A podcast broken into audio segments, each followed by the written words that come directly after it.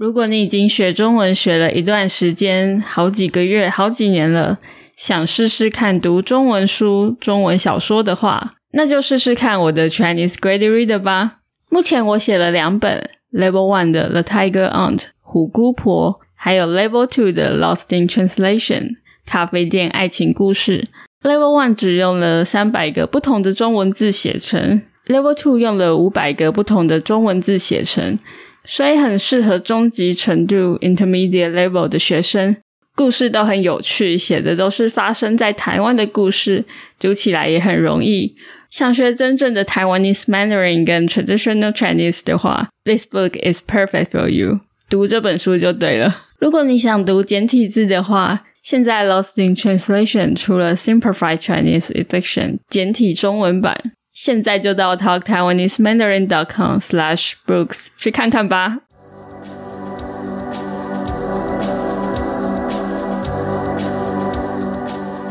Hello，欢迎收听 Talk Taiwanese Mandarin，我是 Abby。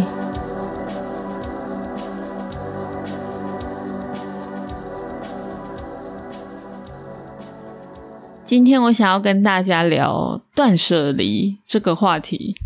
这个词我在蛮久之前的一集有提到过，在极简主义那一集，也就是 minimalist 那一集有简单的提到。但今天我想要好好的来聊这件事。这集比较是聊我自己的内心话，比较个人的分享。现在在录这一集的时候，我刚过完我的生日，十二月对我来说一直都有特别的意义。除了因为这个月有很多节日，圣诞节、新年，它也是我的生日，还有一年的最后一个月，所以这个时候我都会好好的来回顾这一年我做了什么事，发生了什么事。每次一回顾，就会觉得啊，原来我今年做了那么多事啊，今年又是很精彩的一年，或者是说啊，今年发生了好多事，真是辛苦了之类的。断舍离这个主题，我想要聊很久了。我觉得在今年的最后一集聊这个非常的适合。它是我这一两年来很大的一个体悟，也可以说是我学到的一件重要的事，所以想要跟大家分享。那我先解释一下“断舍离”这个词到底是什么意思。它应该是这几年才出现的一个词吧。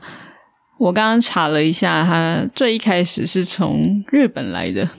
它大概的意思就是说，舍弃丢掉不需要的东西。因为现代人很多人普遍喜欢追求物质生活，像是很多人会想要拥有更多更好的衣服、名牌包、车子等等的物件。断舍离的概念就是检视自己的需求。只保留自己真正需要的东西，舍弃掉不需要的。一般我们现在讲到断舍离，都是物质方面的。但我今天想要聊的，并不是物质上的断舍离，而是另外一个方面的。关于物质上的断舍离，我觉得我已经算是做的很彻底了。因为极简生活啊，断舍离这种东西，对我来说其实是很自然的事。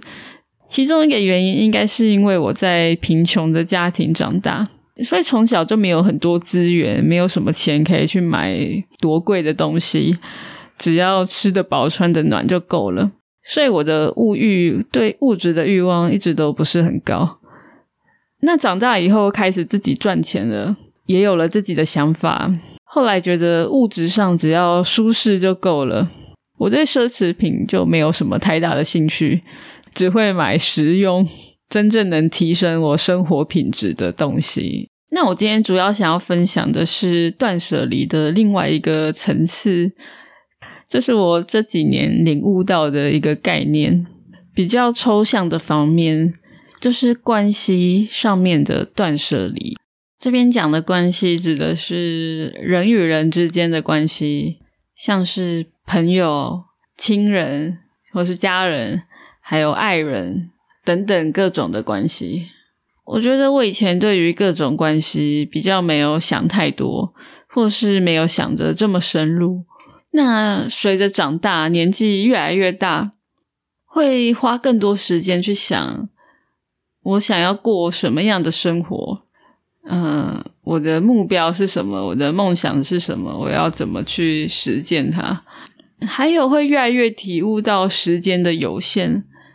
像大家可能都会觉得说，好像越长大，觉得时间过得越快，所以会更珍惜的去过每一天。那在时间还有精力有限的情况下，我就会开始去检视各种关系。也许不是刻意的去检视，但是不知不觉就会开始去整理，或是舍弃掉各种关系。举一个比较具体的例子来说，就是我去年跟前年，其实有一段时间非常的低潮，但是那个时候我自己没有意识到，我自己没有发现那个时候我的状态很差，是我现在回头看，去看那段时间写的日记，还有后来自己想到那段时间发生的事情，才意识到说那段时间我的状态有多差。然后也会觉得天哪，我那个时候是怎么走过来的？那我自己后来慢慢的去想，慢慢的去整理，才了解到说，有一些关系，有一些人，其实是所谓的有毒关系。他们不一定是真的很糟的人，但是他对我来说是有害的。也许是他的某些行为，他做过的一些事情，对我来说是非常有害的。所以意识到这件事后，就开始去整理。如果是非常有毒的人，非常有毒的关系，那就立刻断干净，不再跟这些人往来，也让他没有办法联络到你，没有办法打扰你。那跟这些有毒的关系切断之后，我也发现这些关系消耗掉我很多的精力，很多的时间。那现在我可以把它用在真正值得的地方。值得的关系，值得的人上面，也是真正开始爱自己的很重要的一步。因为我重视自己的时间，重视自己的价值，所以我拒绝跟那些不值得我时间的人往来。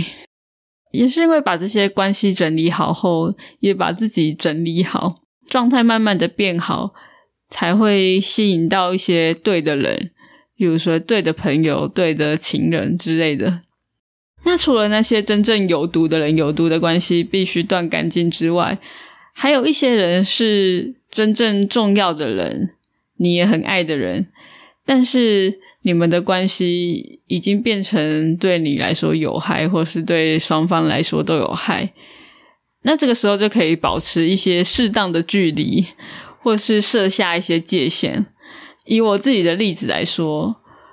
因为在我们台湾的文化，或是华人的文化，很容易就是对家人无条件的付出，觉得这是理所当然的。但我后来意识到，说有一些关系其实是对我有害，或是对双方有害的。例如说，我对某个人无条件付出，然后结果就是我把自己累得半死，然后牺牲掉自己的利益，牺牲掉自己的生活。但是对方却可能视为理所当然，而且这个其实也让他没有办法成长。后来就把界限设清楚，那把界限设好后，这关系就变得健康很多，我自己也变得健康很多，就会发现自己也快乐很多，然后会觉得以前某段时间真的很悲惨。好，以上是关于断舍离的分享。我后来是想到什么就讲什么，说的应该讲的蛮乱的，我也不知道大家听得懂还是听不懂。其实应该还有很多东西没有讲到，嗯，我可能也来不及整理好。如果大家对这种话题，我自己的经验、自己的人生分享有兴趣的话，嗯，也可以跟我说，也许以后我可以再跟大家分享。那再来，我想要谢谢最近请我喝咖啡的听众朋友们，感谢 Kami、Nancy、Kova、Nu，还有 Robert，希望 Nu 的名字我念对。谢谢你们的支持，帮助我继续做更多节目。那如果你喜欢我的节目，也想要给我支持的话，也欢迎你到 talktaiwanesemandarin.com 去请我喝杯咖啡。也可以加入我的 Patreon，上面你可以下载到每一集的 transcript 还有 audio files。最后，我想要祝大家圣诞节快乐，新年快乐！如果有十二月生日的朋友们，生日快乐！希望大家有美好的十二月，美好的一年。那我们就下次见喽，拜拜。